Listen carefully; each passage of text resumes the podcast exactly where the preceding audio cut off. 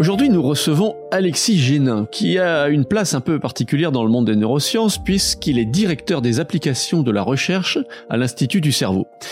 Alexis Génin, c'est quelqu'un qui crée un peu le futur de nos thérapies en neurologie, en psychiatrie et en santé mentale en général. Et c'est lui qui va faire que si vous êtes épileptique, bah, vous allez peut-être porter un jour un t-shirt connecté qui va détecter le début de vos crises et transmettre les données à l'hôpital et adapter votre traitement au mieux. Je prends un autre exemple, si un jour vous avez des douleurs chroniques qui résistent au traitement antidouleur habituel, eh bien, si on vous immerge dans un environnement de réalité virtuelle pour traiter ces douleurs, bah, ce sera peut-être aussi grâce à lui.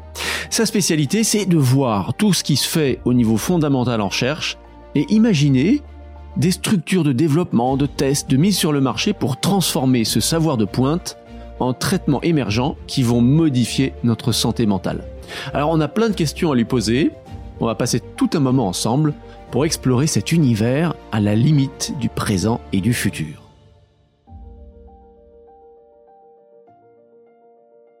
Alexis Génin, bonjour. Bonjour. Euh, comment est-ce que vous êtes arrivé à occuper cette position charnière entre recherche et thérapeutique euh, Quelles démarches on fait pour finalement se situer entre deux mondes? Comment ça vous est arrivé vous, ah. dans votre carrière? Ah oui, on, remonte loin. Euh, j'ai fait un doctorat en neurosciences en étudiant les, bases moléculaires de la mémoire.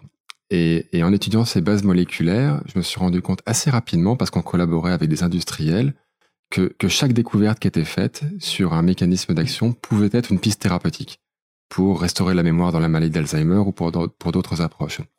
Euh, et ça m'a donné envie, après ma thèse, d'explorer ça de manière plus approfondie et de voir comment toutes ces connaissances qu'on génère en laboratoire peuvent avoir un impact sur la mhm. société. Donc, à votre avis, il y a beaucoup de travaux de recherche fondamentale qui sont peut-être pas exploités jusqu'au bout aujourd'hui. Vous, avez carrément une fonction euh, dédiée à ça à l'Institut du cerveau, mais euh, euh, à votre avis, il y a, peut-être beaucoup d'autres endroits dans le monde où on n'a pas forcément ce réflexe. Et vous pensez qu'il y a un gisement un peu inexploité? Est-ce que vous iriez jusque-là? Bah, Je dirais qu'on a une excellente recherche, en particulier en France, hein, on ne le dit pas assez, mais c'est reconnu à l'international, qui a parfois du mal à passer de l'idée au développement de la solution.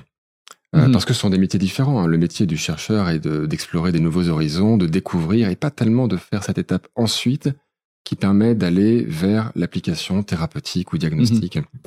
Euh, et c'est pour ça que des métiers se créent pour faire cette interface entre euh, le monde de la recherche, la découverte qui jaillit de, des mains du chercheur et, et le monde économique qui va être capable de rendre cette découverte accessible au bénéfice de tout le monde. Alors vous, vous veniez du monde de la recherche. Est-ce que ça veut dire que vous avez dû vous former aux, techniques de la finance, de la, de la gestion d'entreprise? Qu'est-ce qui vous a permis voilà, de, ne plus être uniquement rattaché à votre milieu d'origine qui était la recherche, mais aussi d'avoir un pied dans, l'entreprise et l'économique? Bah, alors c'est hmm. beaucoup d'expérience de terrain. Je pense que véritablement le, plus important pour, euh, pour réussir ce type de mission, c'est de, de comprendre et d'aimer la science.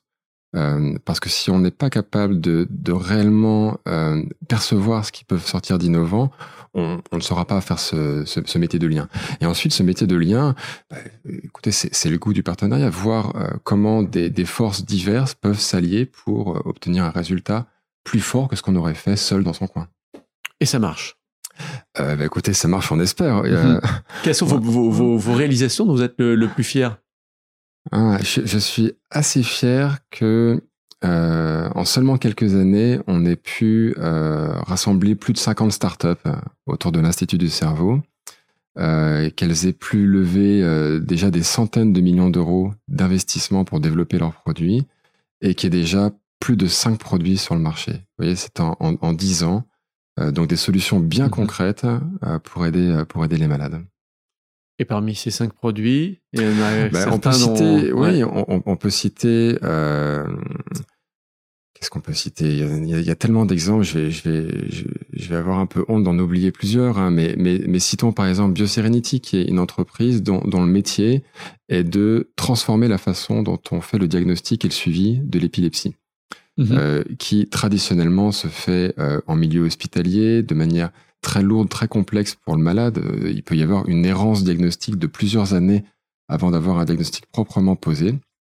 Et BioSerenity, en collaborant avec les médecins de la Pitié-Salpêtrière et avec nos chercheurs, a pu développer une plateforme de diagnostic et de suivi qui maintenant déjà est mise à disposition de très nombreux hôpitaux et qui a permis à l'entreprise de grandir et de devenir une des, d'ailleurs je crois, la seule entreprise dans le domaine de la santé du classement Next 40, qui est le classement des 40 entreprises les plus prometteuses euh, au niveau national. Euh, on peut citer. Et, l'innovation euh, technologique et scientifique de, pour BioSerenity, c'est quoi bah, Il y, a une triple innovation au niveau de, de BioSerenity. Il y en a une qui est, en, termes de dispositifs médicaux, d'avoir conçu euh, un, un, bonnet capable de euh, mesurer les signaux électroencéphalographiques, c'est-à-dire l'activité cérébrale, oui. celle, celle, qui va être profondément perturbée lors d'une crise épileptique, euh, un tissu intelligent qui se porte sous forme d'un t-shirt et qui capte à la fois le rythme cardiaque, la respiration. C'est le premier volet d'innovation technique. Donc vous mettez votre t-shirt. Vous, vous, mettez un t-shirt, vous la mettez le bonnet ah toute la journée. Euh, vous pouvez le laver et euh, vos biosignaux, respiration, rythme cardiaque, mouvement, ainsi que électroencéphalogramme, vont pouvoir être transmis à votre médecin. Euh, et ça permet de d'analyser, de suivre et d'analyser le moment du déclenchement éventuel d'une crise et donc de la mhm. diagnostiquer alors que le malade est à domicile et pas, et pas à l'hôpital. Le deuxième volet d'innovation euh, très important euh, qui a été mis en place avec, avec BioSerenity, c'est que nous avons créé un laboratoire commun, donc un espace où les ingénieurs de BioSerenity et de l'ICM se sont rencontrés et pendant plusieurs années ont travaillé à analyser l'océan de données électriques venant euh, de, de, malades pour être capable de détecter les signaux précurseurs de l'arrivée d'une crise. Donc c'est une approche qu'on pourrait appeler une approche d'intelligence artificielle, puisque c'est du traitement de données de données massives euh, et qui permet aujourd'hui de euh, faciliter et d'accélérer le diagnostic distant sur la base de ces signaux. et puis le dernier point d'innovation, c'est une innovation de mise à disposition. BioSerenity a su organiser une offre de services très complète pour que euh, l'accès à ces technologies, qui sont vraiment des technologies de, haut niveau, en fait, avec mhm. les meilleurs experts, soit accessible à peu près n'importe où. D'accord. Voilà, trois niveaux d'innovation. Et ça, veut dire que le, patient euh, qui porte ce t-shirt et ce bonnet, euh, on, va, on va pouvoir anticiper le moment où une crise arrive, on peut intervenir à ce moment-là? Est-ce que ça peut guider soit une prise en charge immédiate, soit une prise de médicaments soit comment ça on en est, les, perspectives sont là, mais ce sont des perspectives qui sont euh, plus à un stade de recherche clinique, c'est-à-dire de capacité de ces dispositifs à évaluer rapidement l'efficacité d'un médicament potentiel. Euh, Aujourd'hui, son application est plutôt dans l'aide au diagnostic pour réduire l'errance diagnostique. D'accord. Euh, et mhm. puis ensuite, euh, éventuellement dans le suivi de patients plus à risque, mhm. euh, ce qui peut vous permettre, en, détectant un risque chez ce patient, de lui demander de revenir voir son médecin plus rapidement que ce qui était initialement prévu. Mhm, Alors, dans une innovation comme celle-là, qui a l'idée de faire un t-shirt et un bonnet? Est-ce que c'est un chercheur? Ou est-ce que c'est vous? Ou est-ce que c'est d'autres personnes? Comment ça se passe? Alors c'est là que la force de l'équipe euh, mm. euh, est, grande. On a euh, généralement l'entrepreneur qui arrive avec une vision de du segment de marché qu'il veut qu'il veut adresser et qui a une première idée du type de technologie qui peuvent permettre d'y arriver. Et, le fait d'interagir avec à la fois des chercheurs de très haut niveau et des médecins de très haut niveau fait que cette idée va être modulée par la réalité de terrain.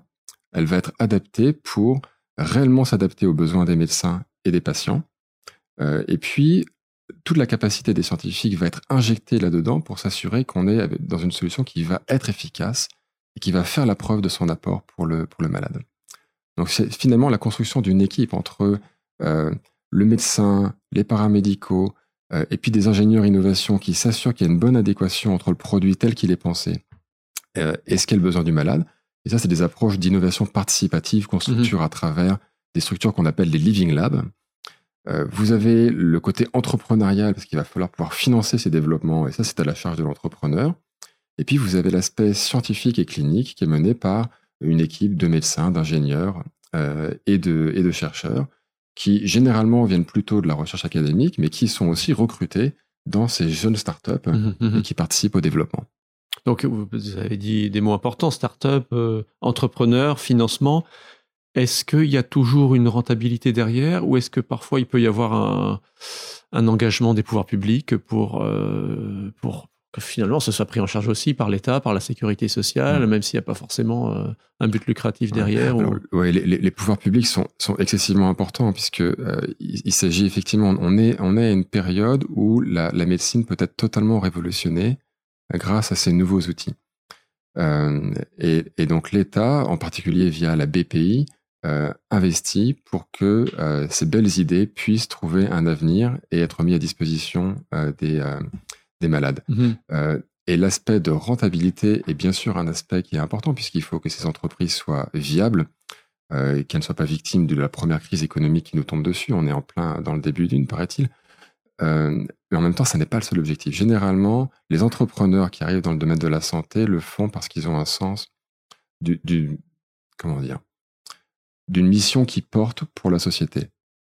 Euh, il s'agit rarement de, de, personnes qui ont un pur profil commercial, euh, ils sont touchés par le sujet et ils veulent délivrer une solution, mhm. bien sûr gagner leur, vie en faisant ça, mais avant tout avoir un impact sur la société en délivrant une solution utile. Alors pour BioSerenity, est-ce qu'on a déjà une évaluation de l'amélioration que ça apporte pour le diagnostic? Est-ce que ça a pu être euh, évalué? Ce qu'on peut dire aujourd'hui pour, euh, pour BioSerenity, encore une fois, là on est sur un exemple, et on, va en avoir, je mhm. pense, une trentaine d'autres tout aussi beaux à évoquer. Euh, je dirais que la, première chose aujourd'hui euh, qui est transformée par les produits de Serenity, c'est la recherche clinique. Cette capacité à être beaucoup plus fin dans la façon dont on évalue l'évolution d'un malade euh, lorsqu'il est dans une nouvelle option thérapeutique, et puis l'aide à des centres hospitaliers qui n'ont pas toujours toutes les expertises pour des cas très spécifiques d'épilepsie ou d'autres pathologies. Ok. Oui. Et donc améliorer mmh. le niveau de diagnostic et de suivi euh, sur, euh, sur, sur, des hôpitaux euh, qui ne bénéficient pas de, mhm. de, dizaines de chercheurs spécialistes. Alors ça c'est le t-shirt et le bonnet.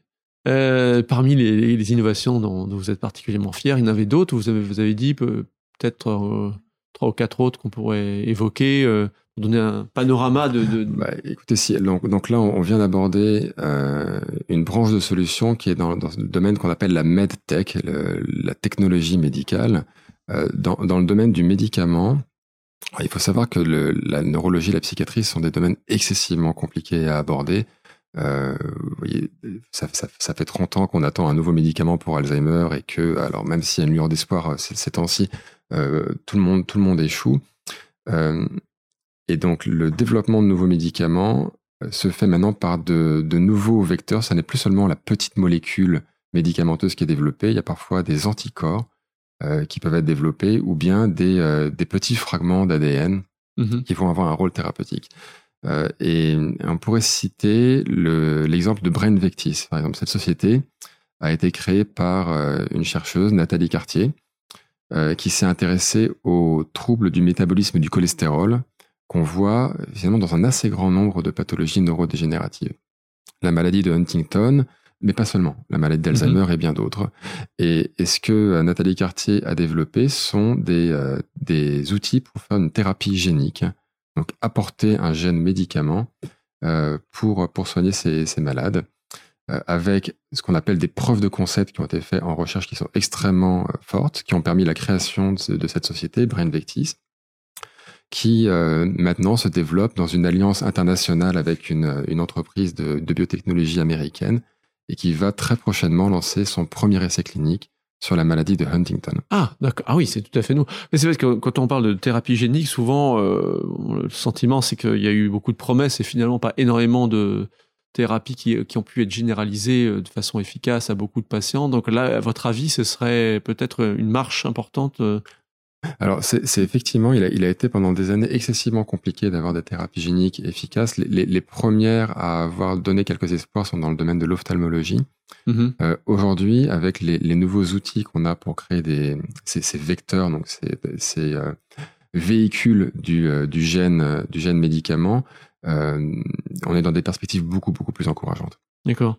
Et là, le, le, le, cheminement depuis la recherche fondamentale jusqu'à l'invention, euh, si, on parle de l'Institut du cerveau et puis de votre profil de neuroscientifique, ça a été de, de, de, comprendre en détail le début de la maladie de Huntington dans les neurones avec euh, euh, quelle a été vraiment le, au départ la, donnée scientifique qui a inspiré l'innovation C'était quoi? Alors Nathalie Cartier travaillait et elle n'était à l'époque pas encore dans un laboratoire de l'Institut du cerveau. Elle travaillait dans un laboratoire conjoint entre l'Inserm et le CEA. Mmh et elle a euh, par de la recherche très approfondie, disséquer les dysfonctions au niveau cellulaire qu'on trouvait dans ces pathologies neurodégénératives. Et c'est effectivement là qu'elle a, vu ce problème dans le métabolisme, dans une certaine étape du métabolisme du cholestérol. Et dans le milieu de la recherche, c'est là qu'on va parler de la transition vers l'entrepreneuriat. Euh, un chercheur peut s'arrêter là. C'est une découverte qui va être publiée, qui va bénéficier à l'ensemble de la communauté et qui va ouvrir de nouvelles pistes de recherche. L'entrepreneuriat, c'est à partir de là de se dire, mais tout ça pourrait être maintenant déployé pour avoir un outil qui va corriger ce déficit mhm. et qui aura un impact positif sur la maladie. Euh, et, ça, et ça passe par euh, parfois par la création d'une entreprise, mais ça peut passer par des collaborations avec euh, des industriels ou autres. Dans, dans le cas de, de Brain Vectis, le choix a été de créer cette entreprise. Et donc là encore, c'est finalement le, presque la même histoire que ce que on, vient d'évoquer sur BioSerenity. C'est la rencontre entre un entrepreneur, une chercheuse qui décide de se lancer mhm. et qui avance. Et, et puis qui, qui avance bien. Vous avez, vous avez parler d'Alzheimer en même temps que, que, que Huntington, est-ce que ça veut dire que dans ce type d'approche, on pourrait aussi euh, avoir un impact sur Alzheimer ou pas? Oui, quand vous regardez la maladie d'Alzheimer et que vous l'étudiez euh, au niveau cellulaire, il y, a, effectivement des troubles du métabolisme du cholestérol, mhm. exactement comme celles qui ont été retrouvées dans la maladie de Huntington. Et puis dans les prédispositions génétiques qui arrivent parfois à la maladie d'Alzheimer, euh, l'élément clé qu'on retrouve euh, au niveau génétique, c'est un, polymorphisme, donc une petite variation d'un gène qui s'appelle ApoE4, qui est un transporteur du cholestérol vers le cerveau. Donc il y a, finalement un, tout, un, tout un champ de données scientifiques qui existe depuis fort longtemps, hein, montrant que euh, les troubles de ce métabolisme sont impliqués dans la pathologie. Mmh. Là, c'est pour les formes familiales.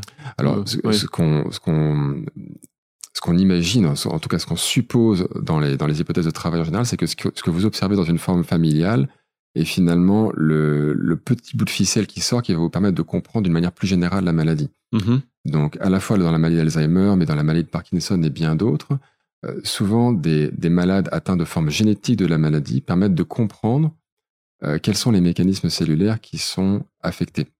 Mm-hmm. Euh, dans la maladie de Parkinson, par exemple, le, des, désordres du fonctionnement de la mitochondrie, c'est la centrale énergétique de la cellule, ont été retrouvés parce que des patients dans des formes familiales de Parkinson avaient des mutations de gènes impliqués dans le fonctionnement mitochondrial. D'accord. Et donc il y a des hmm. pistes thérapeutiques aujourd'hui qui ciblent le fonctionnement de cette mitochondrie.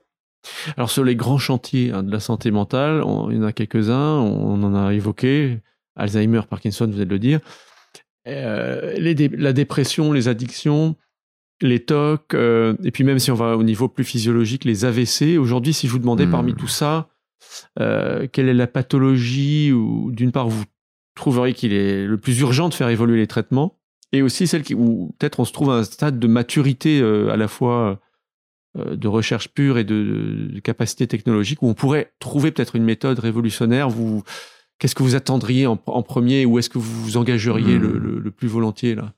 Bah, dans, dans, dans, tous les domaines que vous avez cités, que ce soit les, que ce soit les AVC ou les pathologies psychiatriques, il y a, il y a actuellement un domaine qui est euh, probablement sous-utilisé, c'est euh, les thérapies digitales.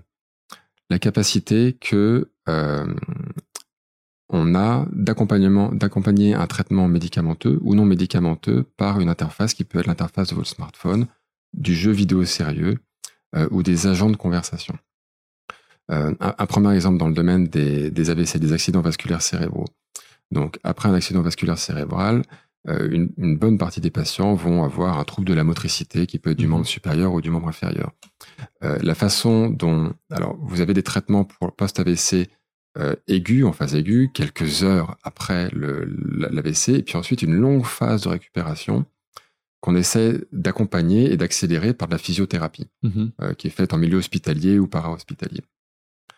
Euh, mais une fois à domicile, vous n'avez plus ces outils. Et donc, le, encore une fois, réflexion de euh, certains de nos médecins avec, avec des, jeunes, des jeunes entrepreneurs, comment est-ce qu'on pourrait développer des solutions pour que cette rééducation par le mouvement continue à domicile? Et on a créé un laboratoire commun qu'on a appelé Brain Innovation pour l'innovation cérébrale, qui a, a développé des jeux vidéo sérieux où finalement la personne à domicile va jouer à un jeu euh, piloté par ses mouvements qui va faire travailler le mouvement du bras qui a un déficit. Oui, oui. Euh, avec, avec des protocoles qui sont validés au niveau hospitalier. Euh, et on a développé donc à la fois ce jeu pour la, pour la thérapie post-AVC, mais aussi pour la prévention des chutes dans la maladie de Parkinson, donc finalement pour toute pathologie du mouvement. Et on observe, alors c'est une étude très récente qui a été menée par euh, le professeur Marie-Laure Velter, qui montre qu'elle réduit de près de moitié les chutes chez des malades atteints de la maladie de mhm. Parkinson avec l'utilisation de ces jeux. Et de la même manière, dans le cas de l'AVC, l'utilisation du jeu vidéo est aussi efficace que euh, la physiothérapie hospitalière. Donc on, a, donc, on a, ah donc on, a, pu créer assez simplement euh, un outil qui permet d'avoir à domicile une efficacité euh, quasiment équivalente à une efficacité hospitalière. Et quand vous dites que c'est des jeux vidéo qui, qui ont une composante motrice, c'est-à-dire qu'on ne joue pas avec un joystick, on fait des mouvements un peu comme avec la Wii, c'est ça Ou des choses comme ça D'accord. c'est le même mm. principe. On a, utilisé dans une première version la technologie Kinect, qui est une sorte de petite caméra que vous accrochez sur votre écran de téléviseur. Et, puis ensuite, c'est un, un jeu avec un, petit avatar qui, fonction des jeux, va être un poisson, euh, euh, une, un petit écureuil ou autre, euh, et que vous mm. allez animer avec vos mouvements. Et, mais, mais les mouvements qui sont faits sont des mouvements précisément designés par des médecins, des ergothérapeutes pour être des mouvements participant à un protocole thérapeutique. Mmh, mmh, mmh. Et le point clé avec ce type de solution, vous voyez qu'on est un peu dans une solution d'interface, ça n'est pas un produit médical classique, euh, c'est une thérapie digitale et, c'est une thérapie parce que elle est validée cliniquement. C'est-à-dire que la, rigueur qui est apportée pour montrer que ces solutions sont efficaces est exactement la même que celle qui est apportée lorsqu'on teste l'efficacité d'un médicament classique. Oui, oui. Est-ce que l'imagerie cérébrale, qui est quand même euh, une, technique dominante euh, des neurosciences, euh, joue un rôle aussi dans la conception des, outils, soit dans leur validation? Alors l'imagerie cérébrale est un, très puissant outil pour visualiser l'effet sur le cerveau lui-même d'un protocole thérapeutique ou, ou autre. Euh, et, on l'utilise euh, aujourd'hui en particulier pour euh, être capable de différencier des malades qui vous semblent être atteints de la même maladie, mais qui en réalité, lorsqu'on examine leurs signaux d'imagerie cérébrale, mmh font partie de sous-familles de la maladie différentes, avec des évolutions différentes. Par, par exemple, on prend une maladie pour illustrer cette idée? Ben, écoutez, il y a des, encore une fois des, des résultats qui sont euh, très récents euh, d'une équipe conjointe entre l'INRIA, donc l'Institut de la recherche informatique, euh, et, et l'Institut du cerveau, dirigé par Stanley Durleman, qui montre qu'on peut dissocier les histoires naturelles de la maladie d'Alzheimer fonction des signaux d'imagerie. Et donc savoir très tôt pour Monsieur Dupont ou Madame Michu si l'Alzheimer dont il commence à être frappé et qui en est au tout début va évoluer de manière rapide ou plus lente. D'accord. Oui. Et cette anticipation permet d'adapter ensuite euh, le parcours de soins. Mmh Comment allez-vous prendre en charge le malade fonction de ce que euh, son, IRM a mmh prédit? Euh, et, alors, quand vous dites Monsieur Dupont, Madame Michou, euh, faire de l'imagerie cérébrale, il y a la question de l'équipement euh, en IRM. Euh, quand on a 800 000 patients atteints d'Alzheimer, comment on fait Vu la, difficulté de faire une IRM aujourd'hui. Ouais, alors ça c'est une très grande question d'organisation des soins. effectivement, les, le parc d'IRM n'est peut-être pas suffisant pour pour avoir une approche IRM systématique sur, euh, sur, toutes les, sur tous les malades. Mais ça vaudrait le coup d'investir beaucoup pour qu'il y ait une couverture vraiment euh, dans le dans, dans le, même le dépistage. Enfin, euh. alors ça, ça, pourrait, ça pourrait effectivement valoir le coup. Alors ce qu'il faut savoir, on était sur un exemple d'Alzheimer, donc continuons mhm. sur Alzheimer, c'est que là aussi la, recherche avance formidablement vite. à, à la Pitié-Salpêtrière, le professeur Bruno Dubois, qui travaille sur la maladie d'Alzheimer, a, réalisé une étude euh, sur des personnes qui n'ont pas la maladie d'Alzheimer, qui ont une plainte cognitive légère. Mmh euh, et il a cherché à les suivre sur plus de 8 ans pour savoir, parmi toutes ces personnes, plus de 300, euh, lesquelles allaient progresser tout à fait normalement et lesquelles, quelle petite partie parmi ces personnes allait peut-être développer un Alzheimer très précoce. Mmh Avantage pour ces personnes, bien sûr, une prise en charge beaucoup plus rapide. Euh, et une découverte récente et assez fascinante qui a été faite par son équipe, et en particulier par euh, Stéphane Eppelbaum et l'équipe de, Lionel Cohen, c'est que dans l'électroencéphalogramme des personnes qui ont été suivies, on voit une signature qui permet de dissocier ceux qui euh, qui risquent de progresser vers une maladie d'Alzheimer de ceux qui finalement ont, euh, ont une progression de, de vie tout, tout, à fait normale. Ah oui. Ce que ça ouvre comme perspective, c'est effectivement d'avoir non pas euh, un, un, premier diagnostic ou une classification qui se fait par IRM sur ces énormes machines qui, comme vous le dites, ne sont pas forcément euh, disponibles partout, partout en France autant qu'on autant qu'on pourrait l'espérer, mais simplement par quelques, un, un, petit bonnet qu'on porte, euh, qu'on porte sur sa tête pendant une dizaine de minutes et qui permet de voir là, en direct votre activité cérébrale électrique mmh euh, et, de, et, de, prédire sur cette base les risques d'évolution vers une pathologie. Et donc vous réfléchissez à une plateforme qui serait l'équivalent pour euh, Alzheimer de BioSerenity pour l'épilepsie ou... eh, eh, bien, tout à fait. Ouais, oui. J'ai le secret. D'accord. Ah, oui. Tout à fait. Mais ça, c'est donc il y, y, a de nombreux exemples. Encore une fois, ce qui, est, ce, qui est, ce qui est vraiment formidable lorsque vous êtes proche des, des, des chercheurs ou des médecins euh, ou des paramédicaux, ça c'est une ressource incroyable, c'est qu'il y a il y a tellement d'idées et tellement d'excellentes idées qu'il y en a plus que ce qu'on peut euh, réellement utiliser. Sur les exemples euh, au niveau du monde paramédical, cette proximité avec le malade fait qu'il y a une capacité à sentir euh, qu'est-ce qui, au quotidien, va l'aider. Là, on ne parle pas forcément de thérapie, de choses qui vont totalement bouleverser le cours de la maladie, mais comment rendre la maladie plus tolérable, plus vivable, avec des outils pour maintenir l'autonomie. Mmh. Il y a des réservoirs d'idées considérables. Et quand on parlait tout à l'heure de, de, rentabilité, euh, la rentabilité n'est pas nécessaire tout le temps. Ce, ce type de solutions euh, peuvent participer d'une économie solidaire et sociale oui. où des solutions mmh. très très bon marché sont développées, mises à disposition de tous. Oui. Quand on parle d'innovation dans le milieu médical, on parle aussi parfois de nanotechnologie. Est-ce que là, il y a des choses qui. des espoirs qui sont, commencent à se, se, se concrétiser ou Parce qu'il y a eu le grand engouement pour les nanotechnologies, c'était déjà il y a 20 ans.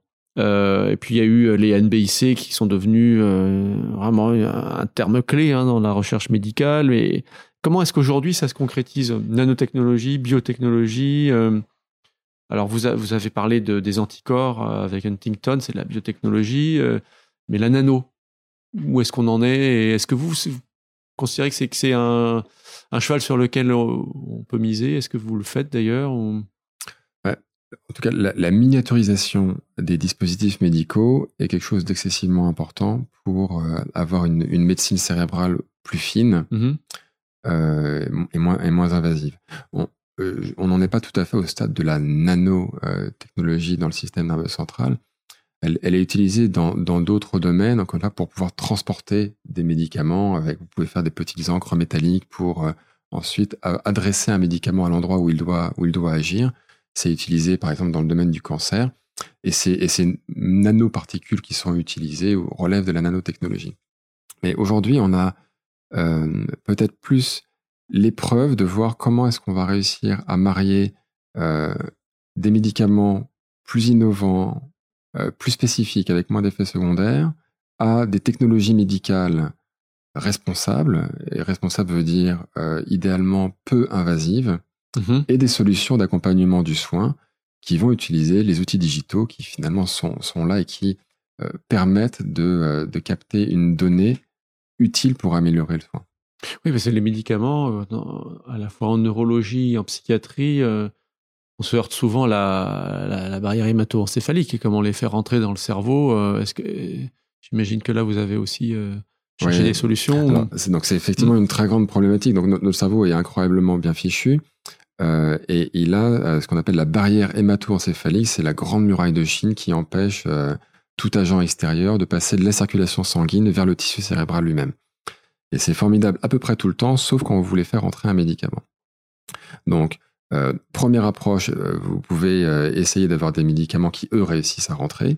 Deuxième approche, vous pouvez tenter d'ouvrir une petite porte dans cette barrière hémato-encéphalique pendant un petit moment, juste le temps d'avoir le médicament qui rentre et ensuite la refermer. Et ça, c'est quelque chose qui a été développé, par exemple, par le professeur Alexandre Carpentier, qui est le chef du service de neurochirurgie de la Pitié-Salpêtrière et qui a fondé une start-up qui est également à l'Institut du cerveau, qui s'appelle Cartera. Et Cartera utilise des ultrasons qui vont euh, finalement créer une sorte de comment dire, de petites vibrations euh, mhm. au niveau de cette séparation entre la circulation sanguine et le tissu cérébral, et donc ouvrir des petites failles qui permettent pendant un temps donné de laisser un médicament rentrer, et puis ensuite, très naturellement, vous arrêtez ces ultrasons et ça se referme. Euh, et là, les, avancées qui ont été faites sont, très importantes. C'est d'ailleurs une première mondiale, puisque euh, il a pu montrer avec des spécialistes du glioblastome, donc un cancer cérébral excessivement agressif, que cette technique d'ultrason multiplie par 7 la pénétration de, des médicaments. Mhm. Euh, et l'entreprise est aujourd'hui en train de, réaliser un, essai clinique à bien plus grande échelle pour montrer comment, avec cette technologie, on va augmenter la pénétration du médicament. Mhm. Dans, le domaine du cancer euh, et des cancers cérébraux, c'est excessivement important puisque ces, molécules anticancéreuses sont efficaces sur le cancer, mais malheureusement pas que. Euh, elles, ont le mauvais goût d'abîmer un peu vos cellules euh, saines également. Mhm. Donc, donc, vous ne souhaitez pas qu'elles se promènent partout dans votre organisme, vous avez envie qu'elles aillent uniquement à l'endroit qu'il faut tuer, la tumeur, et, et, pas ailleurs. Donc cette utilisation des ultrasons focalisés permet d'ouvrir une petite fenêtre exactement à l'endroit de la tumeur de cibler ces molécules qui sont donc toxiques uniquement au niveau de la tumeur, euh, mhm. sans, qu'elles aient d'effets, ou en tout cas en limitant les effets secondaires qu'elles auront à d'autres endroits du corps. Et donc l'entreprise a proposé à ses clients euh, qui sont des hôpitaux, j'imagine, euh, un appareillage spécialement conçu pour, pour focaliser ces ultrasons. c'est un petit dispositif qui s'appelle le, le SonoCloud, qui, qui doit avoir la taille d'une pièce de 1 euro. Et qui porte le, dispositif de, de, stimulation par ultrason. Et donc ce petit dispositif, dans, dans le cas des tumeurs cérébrales, euh, le, premier geste médical est de retirer la partie visible de la tumeur. Mm-hmm. Et donc ça, ça, implique que le chirurgien euh, crée un petit trou dans, le, euh, dans la paroi osseuse du, du cerveau, dans le crâne. et donc c'est ce petit trou qui est ensuite utilisé pour mettre le dispositif mm-hmm. qui, qui, va envoyer les ultrasons. D'accord. On a déjà un retour thérapeutique qui montre une, meilleure euh, taux de guérison euh, avec l'utilisation Il n'y a, pas encore de données publiques que je puisse vous communiquer sur le mhm. sujet, mais le travail est, très avancé et très encourageant. Tout à l'heure, vous avez parlé de, hum, jeux vidéo, c'était pour la, rééducation après un AVC ou euh, la prévention des chutes, c'est ça? Les jeux vidéo, on passe à la réalité virtuelle. Est-ce que là, il y a... Parce que je, crois que c'est utilisé pour la prise en charge de certaines phobies. Est-ce que il y a d'autres d'autres pathologies où on, aboutit à des environnements de réalité virtuelle qui sont de plus en plus efficaces? Est-ce que vous êtes actif euh, dans ce domaine? Oui, alors effectivement, au niveau de la, de la recherche de, de l'Institut, dans les différentes plateformes techniques que, que nous avons au niveau de l'Institut du cerveau, euh, il y a l'utilisation de la réalité virtuelle. Euh, et ça a en particulier été utilisé pour les agoraphobies. Et puis plus récemment, parmi les startups qui ont, qui ont rejoint notre incubateur, euh, nous en avons euh, en particulier une qui s'appelle Healthy Mind et qui utilise la réalité virtuelle pour la, gestion de la douleur au niveau, euh, au niveau hospitalier. Et donc le principe est, est, finalement scientifiquement assez simple. Ce qui est plus compliqué, c'est de créer l'environnement et de, et de, valider cliniquement cette efficacité. Mm-hmm. C'est de, de, plonger le malade à un moment donné dans un environnement de réalité virtuelle relaxant qui va limiter son stress et puis qui va limiter la perception cérébrale qu'il a de sa douleur. Donc ça, c'est en milieu hospitalier euh, pour les douleurs euh, post-opératoires ou c'est pour, ça pourrait être appliqué pour des douleurs ça, peut euh, être, ça peut être pour tout type de douleurs, plutôt au niveau hospitalier, effectivement, parce que c'est un dispositif de, de, réalité virtuelle. Et puis, il y a, bien d'autres champs en dehors du domaine de la douleur qui peuvent être, qui peuvent être utilisés. Mhm. vous avez cité l'anxiété, c'en est effectivement... Donc la, la, personne se retrouve dans un environnement apaisant, euh, ou distrayant qui, qui, permet de plus focaliser sur euh, le ressenti, c'est ça La dimension scientifique de ces approches, c'est que euh, il faut il faut savoir quels sont les, les, les ressorts de l'anxiété ou bien de la perception augmentée ou diminuée qu'on a de la douleur. La douleur, elle est elle est objective, hein, elle, est, elle, est, sensorielle, mais l'intégration qu'on en fait au niveau cérébral mm-hmm. peut dépendre peut dépendre du contexte. Et donc ces environnements de réalité virtuelle doivent être conçus d'une manière qui ait un effet qui ait un effet mesurable. Euh, et c'est ce que permet pour ces startups l'interaction qu'elles ont avec des cliniciens et des chercheurs, de savoir comment elles vont pouvoir, à partir d'un éventuellement d'un premier environnement qu'elles ont développé, en développer un qui ait une meilleure efficacité et qui soit plus adapté à l'objectif visé. Est-ce que ça veut dire qu'on va pouvoir faire des environnements euh, de façon personnalisée ou pas encore Ça, doit vouloir dire, euh, mais, ça reste à, valider par la recherche, que les environnements pourraient être adaptés au moins au type de pathologie qu'on cherche à accompagner. Ouais. J'avais pensé à une chose, c'est sur le, tout cette, euh, ce graal de la médecine, notamment avec le, l'explosion des techniques de séquençage génomique, la, médecine personnalisée, est-ce que pour vous c'est trop tôt pour en parler Est-ce que vous commencez à poser des, pierres dans ce champ-là? Euh, au, niveau de la, au niveau de la recherche, c'est un sujet qui est, excessivement important parce que euh, on, en, parlait tout à l'heure. Hein, derrière euh, un nom posé sur une maladie, il y a, en réalité très souvent des dizaines de formes différentes de cette maladie. Euh, qui, qui, vont donc évoluer de manière différente, qui vont répondre de manière différente au traitement. Vous savez qu'il y a en, moyenne euh, un, bon tiers de malades qui, pour n'importe quel médicament, euh, n'en ont aucun bénéfice. Mm-hmm. Donc le fait d'être capable de d'anticiper cette non-réponse au traitement et de pouvoir proposer une autre alternative est absolument clé. Euh, et dans, dans, le domaine des, de la neurologie et de la psychiatrie, aujourd'hui, alors on n'a pas encore la, preuve de ça, mais c'est en tout cas la piste que tout le monde euh, explore, c'est cette idée que la multimodalité va, être un élément clé pour euh, être capable d'identifier l'individualité du malade et prédire euh, son évolution. La multimodalité, ça, peut signifier quelque chose qui rassemble de l'IRM, peut-être une mesure d'électroencéphalographie, la réponse à un test fait sur un jeu vidéo euh, et mhm. peut-être un marqueur sanguin ou un marqueur génétique. Donc un algorithme de différents signaux, biosignaux venant de la personne qui permet de dire, voilà, la forme de la maladie que cette personne a est à 99% la forme B, C, D, mhm. puisque euh, l'agrégation de ces signaux IRM, marqueurs circulants qui peuvent être des niveaux de protéines, de métabolites ou autres, et euh, trouble du mouvement, prenons-le par exemple, euh, prédit que la personne est, dans cette catégorie. Alors encore une fois, aujourd'hui, la catégorisation stricte n'est généralement pas possible. Donc ce qu'on est capable d'obtenir sont des scores de risque, mais ces scores de risque sont déjà utiles pour prendre mieux soin de la personne et mhm. anticiper la façon dont elle peut évoluer et comment il va falloir l'accompagner dans sa, dans sa pathologie. Et score de risque, c'est-à-dire que là, vous êtes dans la, du dépistage ou de la prévention, ou qu'est-ce que vous appelez le score de risque bah, le, score de risque, quand on l'évoquait sur la maladie d'Alzheimer, euh, ça peut être le, le risque d'avoir une maladie d'Alzheimer à évolution rapide. Mmh mmh et, que, mettons en place alors pour euh, un patient dont on pense que sa, sa maladie d'Alzheimer va être à évolution rapide. Mmh Et on a des bons taux de fiabilité euh, sur les, scores de risque aujourd'hui ou? Avec ces quatre mesures, en, en, bien compris. En, agrégeant, en agrégeant plusieurs mesures, euh, les, les, chercheurs et les médecins commencent à arriver à de, à de, à de très bons scores.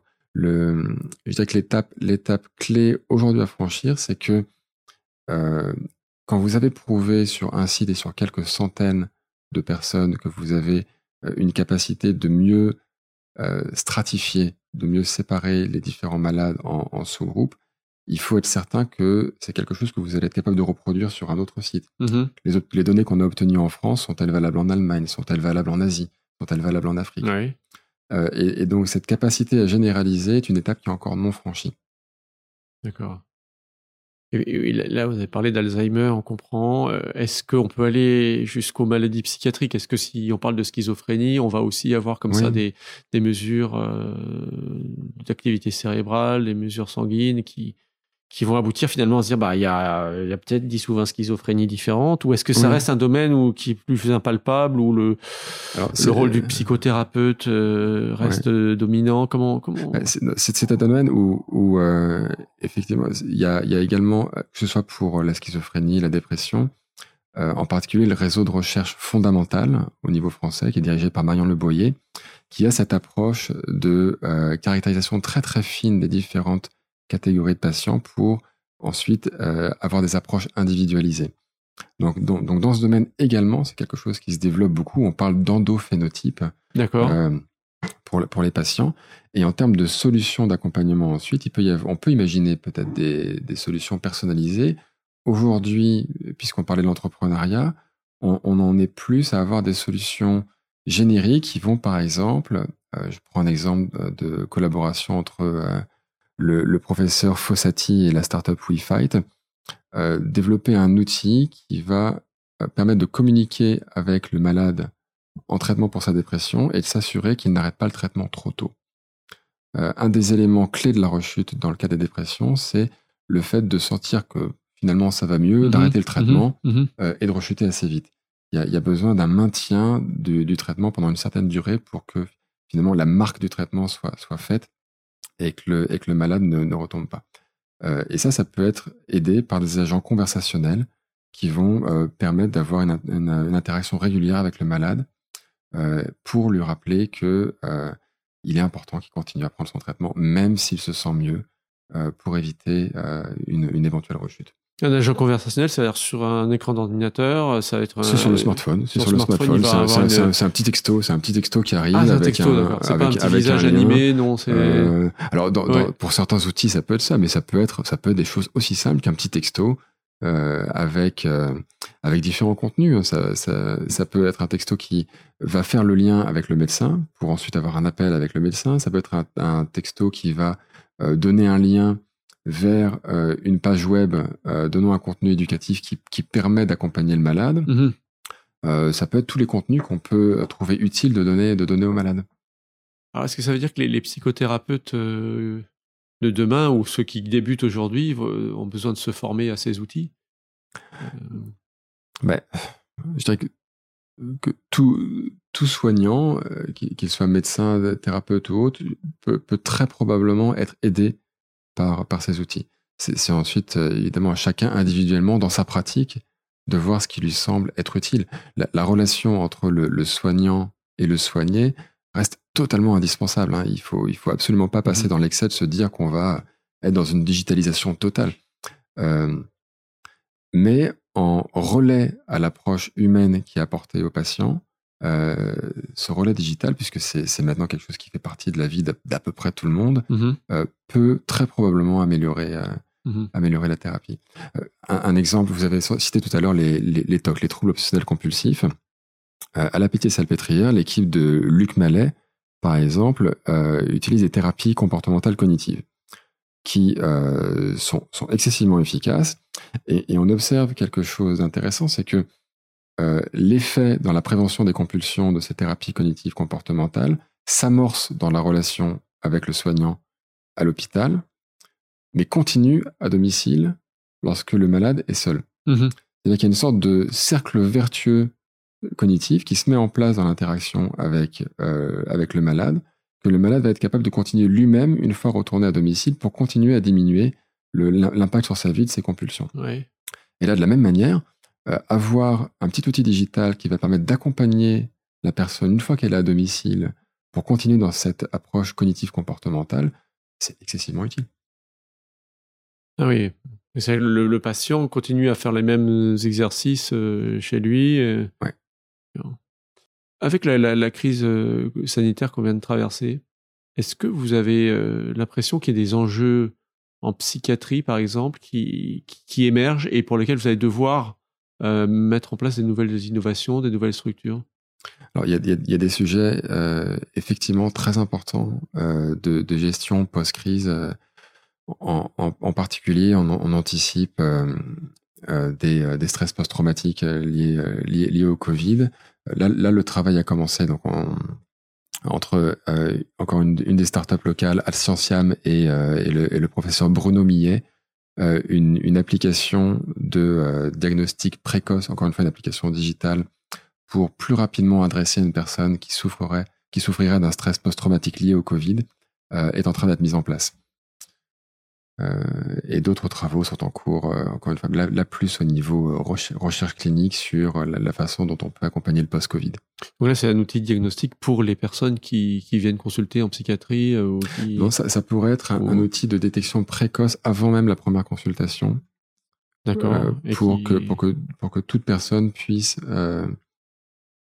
détecter son niveau de sensibilité ou son niveau de risque d'être de, mmh d'être sujette à un stress post-traumatique et ensuite déclencher bien sûr un lien avec, euh, avec le corps médical. Donc sous forme d'une appli Sous forme d'une application. D'accord. Ah sous forme d'une application.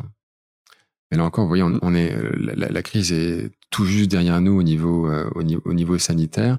On, on en mesure pas encore les, les impacts sur la santé à, long terme.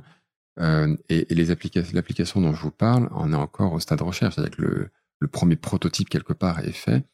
Euh, pour, pour respecter cette démarche qui est l'anneau de toujours avoir des choses qui sont euh, cliniquement validées euh, et qui montrent leur efficacité, la première phase est une phase de recherche. Développer le prototype, montrer qu'il a réellement une capacité à détecter de façon précoce un stress post-traumatique mm-hmm. et, que ça, et que ça permettra ensuite une meilleure prise en charge. Mm-hmm. Dernière question, est-ce qu'il vous arrive Maintenant que vous êtes élevé comme ça à une position qui vous donne un large panorama des recherches euh, en neurosciences et en neurologie, est-ce qu'il vous est arrivé de suggérer des, des, des, projets de recherche, des axes de recherche, euh, même au niveau le plus fondamental? Ah. Allez donc chercher par là parce que je sens qu'il y a quelque chose, qu'il y a un vide euh, à combler. Euh, non. Non, non, il y a, un, élément qui est, je pense, absolument essentiel pour la créativité de la recherche, c'est la liberté totale du chercheur. Mm-hmm. Euh, et, donc, et donc, le métier peut être dans une discussion, effectivement, sur la base d'une première donnée, de, dire, tiens, mais est-ce que tu as pensé à essayer ça? Parce que si ça fonctionnait, ça pourrait mm-hmm. vouloir dire que blablabla.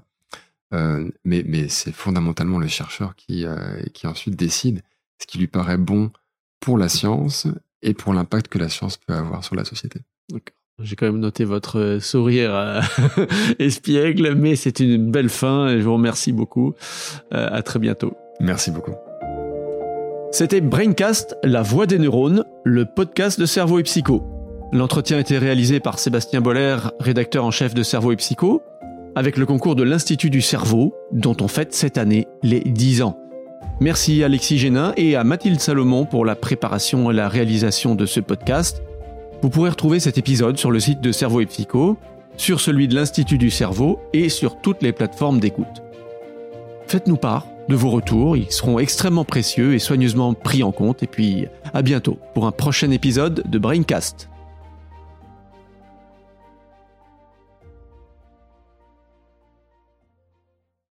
Je vous ai fait rire, pleurer et même peut-être trembler, mais mon plus beau rôle c'est de vous faire réfléchir. Je suis fragile et parfois j'ai peur de tomber dans l'oubli. Vous me reconnaissez? Je suis votre cerveau.